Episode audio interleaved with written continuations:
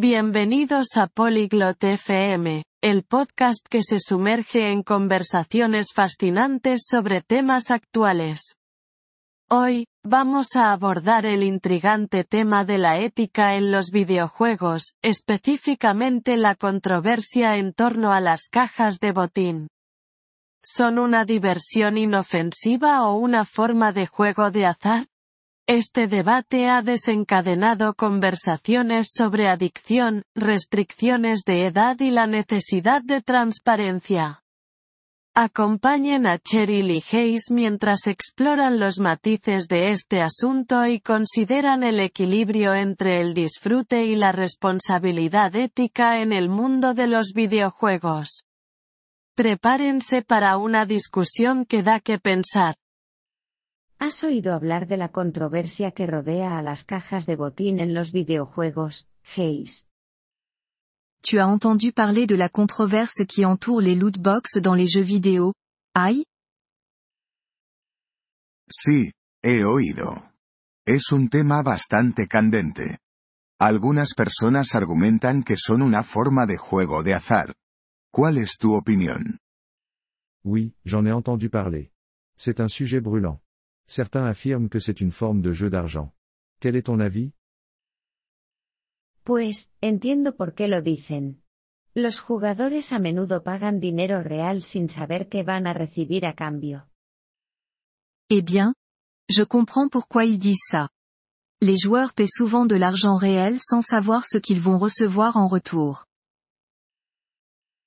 Cierto. La aleatoriedad es similar al juego de azar. Pero, ¿es siempre dañino o puede ser simplemente un elemento divertido del juego? C'est vrai, l'aléatoire est semblable au jeu d'argent. Mais est-ce toujours nocif, ou cela peut-il être juste un élément amusant du jeu Es una línea muy fina. Para algunos es diversión sin daño, para otros, podría conducir a la adicción. Especialmente preocupante es el caso de los jugadores más jóvenes. C'est une frontière délicate. Pour certains, c'est un divertissement sans danger.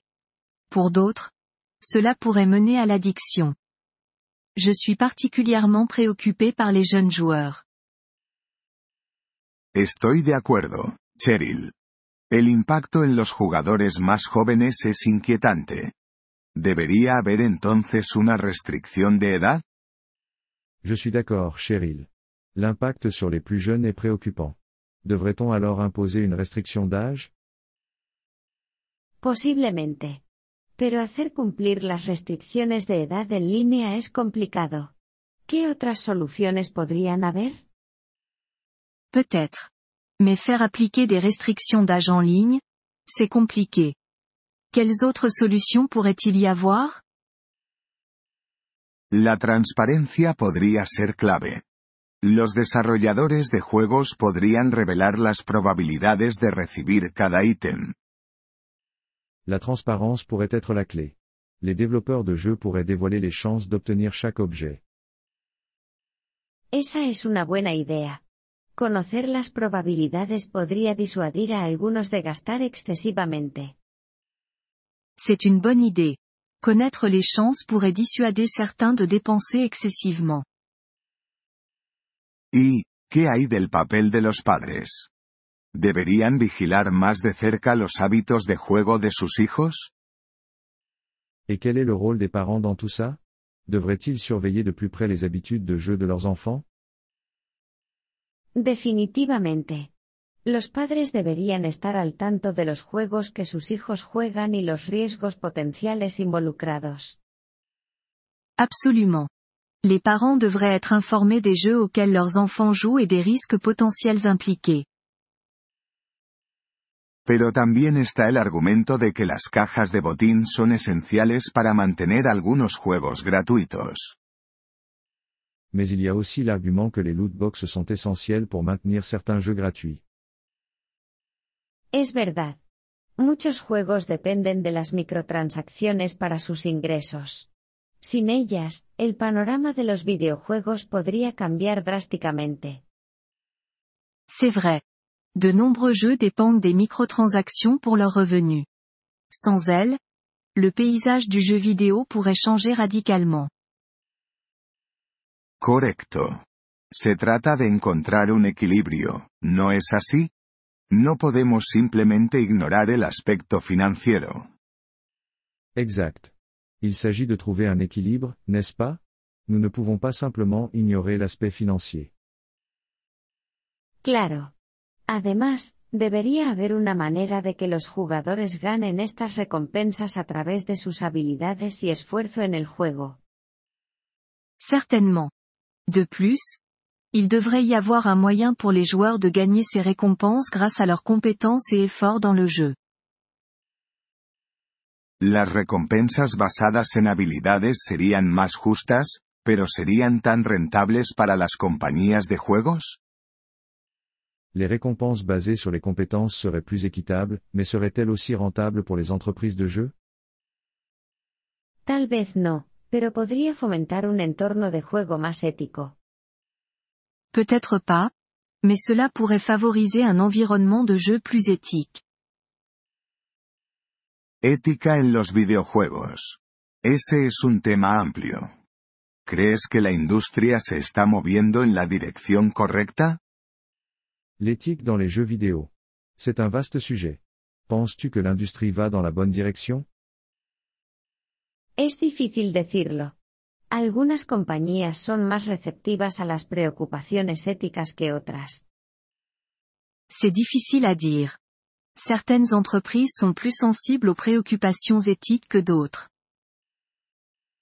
Y los consumidores también tienen poder. Sus elecciones pueden influir en el enfoque de la industria. Et les consommateurs ont aussi un pouvoir. Leurs choix peuvent influencer l'approche de l'industrie. Absolutamente. Los jugadores que boicotean ciertos juegos podrían provocar cambios. Absolument. Les joueurs boycottant certains jeux pourraient conduire à des changements.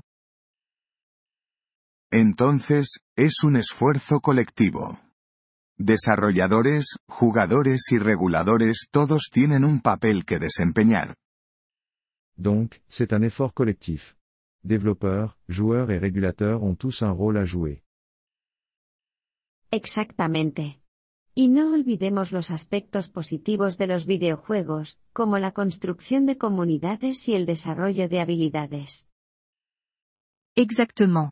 Et n'oublions pas les aspects positifs du jeu, comme la création de communautés et le développement de compétences. Por supuesto. No todo es negativo. Los juegos han traído alegría a millones de personas. Bien sûr.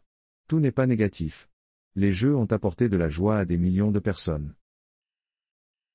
Al final, se trata de disfrutar de los juegos de manera responsable y ser consciente de los riesgos potenciales. En fin de compte, il s'agit de profiter des jeux de manière responsable et d'être conscient des risques potentiels. No podría estar más de acuerdo, Cheryl. Esperemos que el futuro de los videojuegos sea tan disfrutable como ético. Je ne pourrais pas être plus d'accord, Cheryl. Espérons que l'avenir du jeu vidéo soit à la fois agréable et éthique. Nous vous remercions de l'intérêt que vous portez à notre épisode. Pour accéder au téléchargement audio, veuillez visiter polyglobe.fm et envisager de devenir membre pour seulement 3 dollars mois. Votre soutien généreux nous aidera grandement dans notre démarche de création de contenu.